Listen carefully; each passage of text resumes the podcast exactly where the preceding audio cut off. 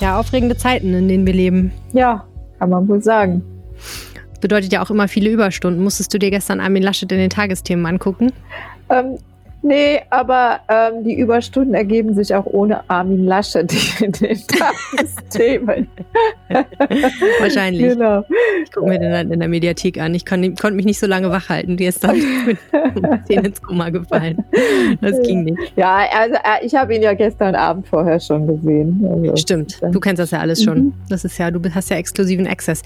Äh, ja, wir müssen über Corona-Maßnahmen reden heute, ne? Hauptsächlich. Ja, das ist so. Mhm. Na gut, ja. dann los. Rheinische Post. Ländersache. Der Podcast aus dem NRW-Landtag. Herzlich willkommen zum Ländersache-Podcast. Mein Name ist Helene Pawlitzki. Ich kümmere mich bei der Rheinischen Post um Podcasts und ich spreche wieder heute mit unserer Chefkorrespondentin Landespolitik Kirsten Bialdiger. Hallo Kirsten. Hallo Helene. Ja, Corona-Maßnahmen. Ähm, mittlerweile sollten ja wahrscheinlich alle schon gehört haben, worum es geht. Im November werden viele Bereiche des öffentlichen Lebens erstmal wieder ein bisschen stillgelegt, vom Fitnessstudio übers Bordell bis zur Oper und Theater. Auch die Bars und die Gastronomien müssen schließen. Und ähm, Armin Laschet, äh, der Ministerpräsident von Nordrhein-Westfalen, ja, wie begründet er das eigentlich? Was ist eigentlich die Strategie hinter diesem viermonatigen Lockdown-Light? Im Grunde kann man es sich ausrechnen. Also jeder kann sich ausrechnen, es ist ja äh, bei den Ansteckungen immer ein exponentielles Wachstum. Und wir sind jetzt an einem Punkt, äh, da ist leicht zu errechnen, wann die Kapazitäten in den Krankenhäusern erschöpft sind.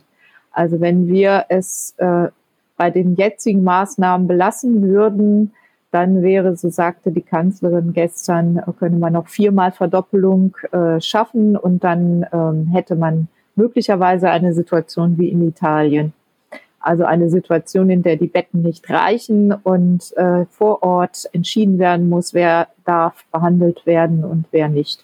Und das gilt es auf jeden Fall zu verhindern. Also ich finde immer wieder interessant, dass Deutschland ja immer versucht, den schlimmsten Fall nicht eintreten zu lassen. Ne? Also wir sind immer bemüht, vorauszudenken, was die Katastrophe sein könnte. Und manchmal hat man das Gefühl, in anderen Ländern äh, tritt diese Katastrophe dann ein. Also wir haben in, in, Italien, auch in Frankreich ja gesehen, auch in Spanien, was für verheerende Folgen das haben kann. Und ich finde immer wieder spannend, ähm, dass es dann doch offensichtlich zur deutschen, auch politischen Kultur gehört, lieber vorher harte Maßnahmen zu ergreifen. Ich sage das jetzt ganz wertfrei. Und es eben auf keinen Fall darauf ankommen zu lassen, dass sowas eintritt. Ja, aber äh, Vorsicht. Also es das heißt nicht, weil das jetzt einmal geklappt hat, dass es auch beim nächsten Mal klappt. Also entscheidend ist jetzt, ähm, dass sich äh, auch die Menschen daran halten. Und äh, wir machen ja einiges nicht, was wir Anfang des Jahres gemacht haben. Also es bleibt der Einzelhandel offen, es bleiben Schulen und Kitas offen was, was ja auch richtig ist, dass man sagt, so jetzt machen wir das zumindest prioritär, also von der Abfolge her umgekehrt. Wir fangen nicht mit Schulen und Kitas an, sondern wir machen erst äh, den Vergnügungssektor, den Freizeitsektor, all diese Dinge machen wir zu und äh, wollen äh, die Kinder und äh, die, die äh, ja, den, den Einzelhandel, die Wirtschaft, äh, große Teile der Wirtschaft, muss man sagen, die Gaststätten ja nicht, äh, am Leben erhalten, beziehungsweise ihnen das Recht auf Bildung ermöglichen. Ob das reicht, das wissen wir nicht. Also wir wissen auch noch nicht, wie sich dieses Virus in den Wintermonaten verbreitet, äh, wie es sich in, in Kombination mit Grippeviren verhält. All das wissen wir nicht. Also hm, es ist auch jetzt, es ist eine, eine vorbeugende Maßnahme, aber ich bin gar nicht sicher, ob sie so vorbeugend ist. Also ob wir nicht schon hinter der Welle sind. Das, das wird sich tatsächlich mhm. zeigen, denn das Virus ist ja äh, immer, die Sichtbarkeit ist ja immer verzögert. Also was wir heute sehen, ist eigentlich die Situation von vor 10 bis 14 Tagen. Und ähm, erst Ende des Monats wird man tatsächlich beurteilen können, ob die Maßnahmen gegriffen haben. Ja, wenn wir mal zurückspulen, 14 äh, Tage, dann war da ja auch schon Ministerpräsidentenkonferenz ungefähr um die Zeit. Und damals war ja auch schon die Lage so, dass die Ministerpräsidenten gesagt haben, hm, die Zahlen entwickeln sich in eine ungünstige Richtung. Aber man konnte sich damals eben nicht so richtig auf wirklich konsequente Maßnahmen einigen. und hat aber gleich gesagt, wir gucken uns das jetzt nochmal 14 Tage an und wenn das nicht reicht, müssen wir nachsteuern. Das ist jetzt passiert, also soweit so konsequent. Trotzdem ist natürlich jetzt die Logik hinter diesen Maßnahmen, dass man sagt, wir machen jetzt bestimmte Betriebe zu, wo Leute sich versammeln weil wir eben glauben, dass gerade da, wo Menschen in großer Zeit zusammenkommen, dieses Infektionsgeschehen seinen Ausgang nimmt, ohne dass man tatsächlich weiß, was eigentlich der Grund für viele Infektionen ist. Ne? Also ist ja bekannt mittlerweile, dass viele Infektionen nicht nachverfolgt werden können und dass man letztlich nicht weiß, wo hat sich der Einzelne jetzt infiziert. Es gibt keine ähm, irgendwie abgrenzbaren Infektionsherde mehr, sondern es ist tatsächlich jetzt eigentlich so ein diffuses Infektionsgeschehen, wie im Sommer schon befürchtet wurde, dass es irgendwann eintritt. Ja, das liegt aber an der Überlastung der Gesundheitsämter. Also im Grunde wissen wir ganz genau, äh, wie man sich ansteckt. Also das wissen wir inzwischen dass es äh, passiert, wenn, wenn Abstände nicht eingehalten werden, wenn Alkohol ins Spiel kommt, wenn keine Masken getragen werden, ähm, wenn sich zu viele Personen aus zu vielen Haushalten treffen, einfach weil das Risiko dadurch steigt, dass ein Infizierter dabei ist. Das wissen wir alles. Nur äh, die Zahlen, die Entwicklung der Zahlen äh, hat sich jetzt so beschleunigt und damit auch viele so überrascht, dass die Gesundheitsämter einfach nicht mehr nachkommen. Und das ist der Grund, warum sie dann sagen müssen, wenn sie die Infektionsketten nicht mehr nachvollziehen können, äh, wie es im Moment in drei Viertel der Fälle äh, ist, dann äh, sagen sie diffuses Infektionsgeschehen. Das heißt dann, das heißt aber nur, wir können die Infektionsketten nicht nachverfolgen. Und ähm, das ist, das ist natürlich bedenklich, weil es ja immer hieß, entscheidend zur Bekämpfung des Virus ist es, dass die Gesundheitsämter die Ketten verfolgen können. Solange wir das können, haben wir die Lage im Griff. Wenn das verloren geht, wird es schwierig. Das war bisher die Aussage der Politik. Und ähm, diese Kontrolle äh, möchte die Kanzlerin zurückgewinnen und hat es ja auch dann äh, offenbar geschafft, auch angesichts dieser wirklich rasant steigenden Zahlen die Ministerpräsidenten auch hinter sich zu bringen. Und zwar auch jene, in denen das Infektionsgeschehen nicht so hoch ist wie beispielsweise Nordrhein-Westfalen. Hm, also zum Beispiel Sachsen-Anhalt und Thüringen. Ne? Ja. Ähm, trotzdem nochmal die Frage, wenn du jetzt sagst, eigentlich ist das Hauptproblem, dass man die Infektionsketten nicht nachvollziehen kann. Jetzt werden 10 Milliarden Euro aufgewendet, um den Betrieben, die schließen müssen, den Fitnessstudios, den Theatern und so weiter und den Bars und Gastronomien, ähm, die ähm, möglicherweise entgangenen Umsätze zu ersetzen. Wäre es nicht sinnvoller, dieses Geld einzusetzen, um die Gesundheitsämter und die Behörden zu stärken, die diese Nachverfolgung machen müssen? Das passiert außerdem. Also die Gesundheitsämter werden, ja, da gibt es auch jetzt nochmal äh, Sondermittel, 25 Millionen vom Land für die Gesundheitsämter.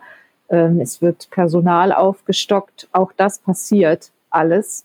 Nur es gibt einen Punkt, äh, an dem sich das Virus offenbar so rasant verbreitet, dass, dass äh, die Aufstockung nicht hinterherkommt. Also das ist ja immer eine, eine, eine Frage auch der zeitlichen Abstimmung. Und da niemand damit gerechnet hat oder zumindest die wenigsten damit gerechnet haben, dass sich dieses Virus jetzt äh, schon bevor eigentlich die Wintermonate angebrochen sind, so schnell verbreitet, sind jetzt auch die Gesundheitsämter personell nicht äh, gut genug ausgestattet. Und ähm, das kann, also das, das ist ja auch nachvollziehbar, dass äh, ich habe ich hab letzte Woche von einer Ärztin gehört, in manchen Regionen steckt ein Infizierter 14 andere an. Also wenn, wenn äh, das, das ist dann nur der erste Schritt. Also diese 14 hm. muss natürlich ein Gesundheitsamt dann erstmal ausfindig machen. Diese 14 haben dann wiederum 14 Kontakte oder beziehungsweise 14 Ansteckungen möglicherweise schon ähm, hinter, hinter sich gebracht, um es mal ein bisschen flapsig zu formulieren. Also das daran sieht man, was für eine große Aufgabe das ist, diese Infektionsketten zu verfolgen. Ja. Armin Laschet ist ja schon am Dienstag, wenn ich das richtig erinnere, vor die Presse getreten und hat ähm, verkündet nach einer Beratung mit dem Landeskabinett, was er sich vorstellt, was er sich wünscht. Das war ja, könnte man fast sagen, ein bisschen mutig, wenn man bedenkt, dass es beim letzten Mal ziemlich viel Streit noch in der Ministerpräsidentenkonferenz gab und man sich da nicht so einig war. Heißt das, dass Laschet sich sicher war, dass seine Position durchkommen wird? Also das äh, muss man sich so vorstellen, dass äh, vor diesem Termin schon jede Menge Unterhändler äh, unterwegs sind, um die groben Linien abzustimmen und abzuklopfen und äh, beispielsweise die, die Staats, äh, die, die Chefs der Staatskanzleien und äh, Unterhändler aus dem Bundeskanzleramt. Also die sitzen schon zusammen und legen die groben Linien fest. Also sehr schnell war klar, Schulen und Kitas bleiben offen. Ähm, Armin Laschet hat sich ähm, in einem Punkt zumindest in der Öffentlichkeit zurückgehalten. Hinter den Kulissen wurde bekannt, dass er gerne die Gaststätten offen gehalten hätte. Das war auch ein bisschen, äh, glaube ich, ein Entgegenkommen des Koalitionspartners in Nordrhein-Westfalen für den Koalitionspartner in Nordrhein-Westfalen für die FDP, ähm, die das auch gern gesehen hätte, dass Gastronomiebetriebe geöffnet bleiben. Ähm, das ist aber äh, so eben nicht gekommen und ähm, es kann aber ja auch von Vorteil sein, wenn äh, einerseits zwar öffentlich bekannt wird, man ist solidarisch, auf der anderen Seite aber eine abweichende Position dann doch irgendwie bekannt wird, weil äh, dadurch dann auch Sympathien anderer Wählerkreise wieder gewonnen werden. Hm. Also das ist, das, das ist eine, kann eine ganz stimmige Vorgehensweise sein. Es ist natürlich trotzdem riskant, ne? Und ich finde, das hört man auch den Politikerinnen und Politikern an, wenn sie jetzt die Corona-Maßnahmen verteidigen, die sie beschlossen haben. Es gab ja sofort eigentlich aus verschiedenen Kreisen von der Kassenärztlichen Vereinigung bis natürlich zu der Yoga, die sagt, unsere Betriebe müssen alle schließen, das gefällt uns nicht. Ganz harsche Kritik und ähm, das, das werden die antizipiert haben, oder? Dass das nicht einfach wird, ähm, diese Maßnahmen zu verteidigen. Ja, das, äh, das, das äh, was ja immer droht, ist jetzt vielleicht der falsche Ausdruck. Es ist ja richtig, dass wir äh, Gerichte haben, die, dass, die diese Maßnahmen auch überprüfen und es werden ja auch Klagen kommen. Das ist ja, wie gesagt, das gute Recht eines jeden ähm, vor Gericht zu ziehen. Und äh, da versuchen sich die Politiker äh, natürlich abzusichern. Und es wird sich zeigen, ob, ob diese Maßnahmen vor Gericht durchkommen. In der Vergangenheit spielte dabei die Gesamtsituation, also das Infektionsgeschehen, wie es sich insgesamt darstellt, eine sehr entscheidende Rolle bei der Verhältnismäßigkeit, bei der Beurteilung der Verhältnismäßigkeit dieser Maßnahmen. Mhm. Also ähm, da geht es dann ja darum, ein, wenn der das Recht auf Gesundheit, also der Gesundheitsschutz und die Sicherheit der Menschen akut bedroht sind, sind sicher mehr Maßnahmen ähm, auch verhältnismäßig als in einer Situation, in der dies nicht der Fall ist. Und ähm, ein weiterer Punkt ist, und deswegen war auch die Einheitlichkeit gestern so wichtig, der Bundesländer. Äh, wenn diese Maßnahmen in, insgesamt beschlossen werden, dann kann ein Gastronom ähm, hat, hat hat es schwerer zu argumentieren und zu sagen, na ja, also in dem äh, Bereich, da sind ähm, die Gaststätten weiter geöffnet und bei mir nicht in der Region. Und äh, wenn das doch alles so schlimm wäre, dann müsste das doch überall gelten. Also dieses Argument, dem ist dann so ein bisschen die Grundlage entzogen. Und trotzdem wird man eben jetzt sehen, wie die Gerichte diese einzelnen Maßnahmen beurteilen. Und äh, in der Vergangenheit gab es ja auch immer wieder einzelne Maßnahmen, die dann gekippt wurden. Und trotzdem, mhm. ähm, ja, trotzdem muss die Politik ja handeln. Also es ist, kann ja auch nicht äh, richtig sein, die Politik äh, quasi den Gerichten zu überlassen.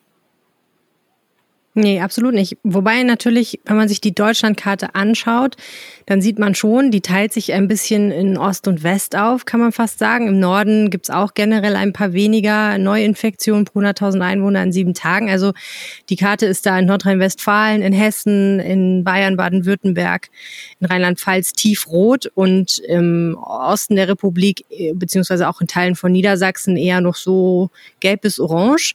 Da stellt sich natürlich schon die Frage, müsste man eigentlich nicht da, wo die Infektionszahlen nicht ganz so hoch sind, auch vorsichtiger sein? Oder andersrum gefragt, vielleicht auf Nordrhein-Westfalen bezogen, müssten wir hier in den Bereichen, wo es wirklich jetzt äh, in die dreistelligen Werte geht, was die Neuinfektionen, die, die Inzidenzzahlen angeht, nicht eigentlich noch härtere Maßnahmen ergreifen? Müssten wir nicht eigentlich noch mehr tun, als jetzt in Anführungsstrichen nur diese Geschäfte und Bars und Gastronomien schließen? Also ähm, ich glaube, zum ersten Punkt, äh, den du angesprochen hast, Helene, also ich, ähm, die Tendenz ist ja immer, ist überall gleich im Moment. Also es gibt keine Region, in der die Zahlen zurückgehen oder stagnieren.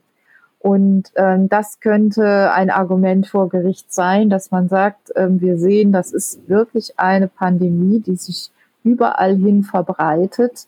Und äh, es reicht äh, jetzt im Moment da eine zweite Infektionsrolle wirklich über ganz Deutschland hinweg rollt, reicht es nicht mehr aus, nur punktuell und regional Maßnahmen zu ergreifen, weil ähm, das nur, nur in solchen Situationen sinnvoll ist, in denen das Infektionsgeschehen insgesamt niedriger ist und im Griff ist. Also in, den, in einer Situation, in der sich die Infektionsketten nachverfolgen lassen. Das, das könnte das Argument sein. Ob das ob das tatsächlich ähm, schlagkräftig genug ist, um vor Gericht zu überzeugen, das wird man sehen. Ähm, der zweite Punkt ist, ähm, ja, ähm, die Kommunen, also gestern, als die, ähm, als die Regelungen bekannt wurden, hat sich Henriette Reker in einer Pressemitteilung ge ge geäußert. Das ist die Oberbürgermeisterin von Köln. Köln ist, war gestern nahe der Inzidenz von 200. Und äh, die hat sich sehr dankbar geäußert für diese Maßnahmen und auch nochmal gesagt, ähm, an einer Zahl, die ich ganz beeindruckend fand, ähm, was das bedeutet. Also erstmal ist es so, es sind inzwischen äh, 10.000 Infizierte über die Zeit in Köln. Und die Zahl, die aber wirklich beeindruckend ist, äh, bis vor kurzem war nur ein Prozent aller Corona-Tests in Köln positiv. Inzwischen sind es sieben Prozent. Also wir gehen da mhm. fast jeder zehnte Test in, inzwischen ist in Köln positiv und ähm, sie hat auch jetzt schon striktere Maßnahmen verhängt. Sie hat zum Beispiel ein Alkoholverbot, ein generelles Alkoholverbot am 11.11. .11., äh, in Köln ausgesprochen. Also es, es, die Kommunen können trotzdem noch über das hinausgehen, äh, was jetzt mhm. beschlossen wurde. Ja, die FDP spricht sich ja immer wieder insbesondere auf Bundesebene dafür aus, dass erstens die Parlamente mehr an diesen Entscheidungen beteiligt werden und zweitens ähm, Wolfgang Kubicki, der FDP-Politiker, hat heute auch dazu aufgerufen, dass die Gastronomen ruhig klagen sollen. Äh, also die FDP ist da eher in der Oppositionsrolle. In Nordrhein-Westfalen sitzt die FDP aber mit der CDU in der Regierung. Was hört man denn da so, wie die sich so vertragen und wie die das so miteinander ausmachen? Ja, da, da ist die FDP tatsächlich äh, in einem Zwiespalt. Ähm, es ist das gute Recht der Opposition in Berlin, ähm, sich so zu äußern. Na klar, also das ist ihre Aufgabe, nicht nur das Recht. Sie muss, muss Gegenentwürfe äh, nennen. Sie sollte dann aber auch sagen, was an die Stelle äh, rücken könnte und ob es denn auch mit liberalem Gedankengut zu vereinbaren ist, die äh, Krankenhäuser uneingeschränkt un volllaufen zu lassen. Ähm, das, das, das muss sich die Partei dann auch fragen. In Nordrhein-Westfalen glaube ich, weil hier auch die Situation eben ähm, sehr dramatisch ist. Wir haben ja nur noch einen Landkreis unter äh, zwei äh, unter unter 50, das ist unter der Inzidenzzahl von 50, das ist der Landkreis Soest. Alle anderen liegen darüber. Mhm. In Nordrhein-Westfalen ist die Situation eben schon so, dass äh, die FDP hier auch ein bisschen anderen Zungenschlag in ihren Stellungnahmen hat und äh, wie du gesagt hast, ja auch in der Regierung ist. Also die müssen da so ein bisschen einen Balanceakt vollziehen. Ähm, das wird auch ganz interessant. Äh, Im Landtag soll das Thema am Freitag auch debattiert werden. Da wird sich dann zeigen, wie die FDP sich genau positioniert und das äh, wird dann schon sehr interessant werden. Also ähm, da ja, ist es nicht so ganz einfach für die Partei, dann in den einzelnen Ländern, sind auch in anderen Ländern in der Regierung, ihren Weg und ihren Kurs zu finden. Ja, das ist ja eine Sondersitzung am Freitag, so ein bisschen after the fact, muss man sagen, denn die Beschlüsse stehen ja schon und ab Montag gilt das Ganze. Bringt das dann eigentlich noch was? Ähm, ja, also ganz so ist es nicht. Also es ist so, ähm, die Beschlüsse ähm, des Kabinetts fußen allesamt auf dem Landespandemiegesetz. Und ähm, dazu muss der Landtag eine Pandemielage erklären. Das hat, äh, das hat die Opposition tatsächlich äh, in der ersten Phase der Pandemie durchgesetzt. Da gab es die Situation, wir haben auch damals drüber gesprochen, dass ähm, die Landesregierung am Parlament vorbei äh, in einem Schnellverfahren äh, per Verordnung all diese Maßnahmen auf den Weg bringen wollte. Da, da war zum Beispiel auch eine Zwangsverpflichtung von Medizinern äh, stand da in Rede. Das wollte gern Gesundheitsminister Laumann, um äh, in den Krankenhäusern genug Personal zu haben. Da hat aber dann äh, die Stunde des Parlaments geschlagen. Das war in gewisser Weise historisch und ähm, hat, äh, da hat die Opposition dann durchgesetzt. man muss auch sagen, auch die, die äh, CDU und vor allem auch die FDP-Landtagsfraktion war überhaupt nicht einverstanden mit diesem Vorgehen der eigenen, der, der äh, eigenen FDP-Minister und ähm, hat, hat dafür gesorgt, dass, dass das Pandemiegesetz erst vom Landtag verabschiedet werden musste. Und jetzt soll nochmal mal ähm, die Zustimmung des Parlaments auch eingeholt werden. Das Pandemiegesetz läuft zwar eigentlich noch, aber es soll trotzdem nochmal explizit der Landtag Stellung beziehen und eingebunden werden, um ähm, dann diese Grundlage für all die Verordnungen, die jetzt wieder nötig sind, um die Beschlüsse äh, aus Bund und Ländern umzusetzen, um das alles auf eine saubere Grundlage zu stellen. Mhm. Ähm, was sagen denn eigentlich die Oppositionsparteien im Landtag aktuell, so die Grünen und die SPD insbesondere? Ich weiß, dass die SPD sich vor diesen, dieser Ministerpräsidentenkonferenz sehr kritisch geäußert hat und gesagt hat, sie findet das Vorgehen der Regierung nicht entschlossen genug und einen Fünf-Punkte-Plan vorgeschlagen hat. Jetzt muss man ja sagen, also zumindest gibt es jetzt neue Beschlüsse. Äh, lässt sich antizipieren, ob denen das jetzt entschlossen genug ist oder was werden Sie daran finden, was Ihnen nicht gefällt? Ein, ein Thema, das äh, nach wie vor große Unzufriedenheit auslöst im Land, ist die Schulpolitik. Und die Bund-Länder-Vereinbarung sieht vor, dass nochmal über Hygienemaßnahmen in den Schulen nachgedacht werden soll in den Ländern. Äh, da werden, da werden die SPD und die Grünen morgen auch nochmal einhaken und äh, werden sagen, ja, was ist denn jetzt mit äh, Hygieneschutzkonzepten beispielsweise für den Schultransport? Also was, was bringt das Ganze, wenn man doch die Schulen lange aufhalten will, was ja ähm, inzwischen Konsens aller Parteien ist? Ähm, was, wie kann man das gewährleisten, wenn man sich nur auf Lüften verlässt, wenn aber in den Schulbussen die Abstandsregeln noch nicht mal eingehalten werden, ähm, wenn die Lehrer nicht verpflichtet sind, im Unterricht eine Maske zu tragen, obwohl diejenigen ja, äh, sie diejenigen sind, die ständig reden ähm, und Aerosole verbreiten. Also was, was äh, bringt das Ganze da? Da werden sie sicher nochmal äh, einen Punkt setzen. Und sie werden auch darauf beharren, dass äh, Ministerpräsident Armin Laschet eine Regierungserklärung halten soll, wie das ja auch Angela Merkel im Bundestag tut. Äh, einfach weil eine Regierungsdrehung nochmal eine ganz andere Tragweite hat und der Unterschied zu einer bloßen Unterrichtung ist der, dass äh, eine Regierungserklärung mit allen Ressorts, also mit allen Ministern der Landesregierung abgestimmt sein muss. Gut. Ja, herzlichen Dank, Kirsten, für diesen Überblick. Ich bin gespannt, wie es weitergeht. Ähm, ich denke, nächste Woche um diese Zeit werden wir schon ein bisschen genauer wissen, wie das jetzt anläuft mit diesem, diesen neuen Verordnungen und Beschlüssen. Ne? Ja, vielleicht gibt es dann schon die ersten Entscheidungen im Eilverfahren von Gerichten. Stimmt. Mhm. Ja.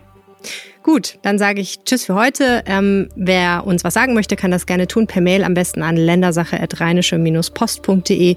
Und wir sind auch auf Twitter für euch da. Ihr könnt mich da einfach antwittern unter Helene Pawlitzki. Ja, und das war's, die Ländersache für diese Woche. Bis nächstes Mal. Tschüss. Tschüss, Helene. Ciao. Mehr bei uns im Netz rp-online.de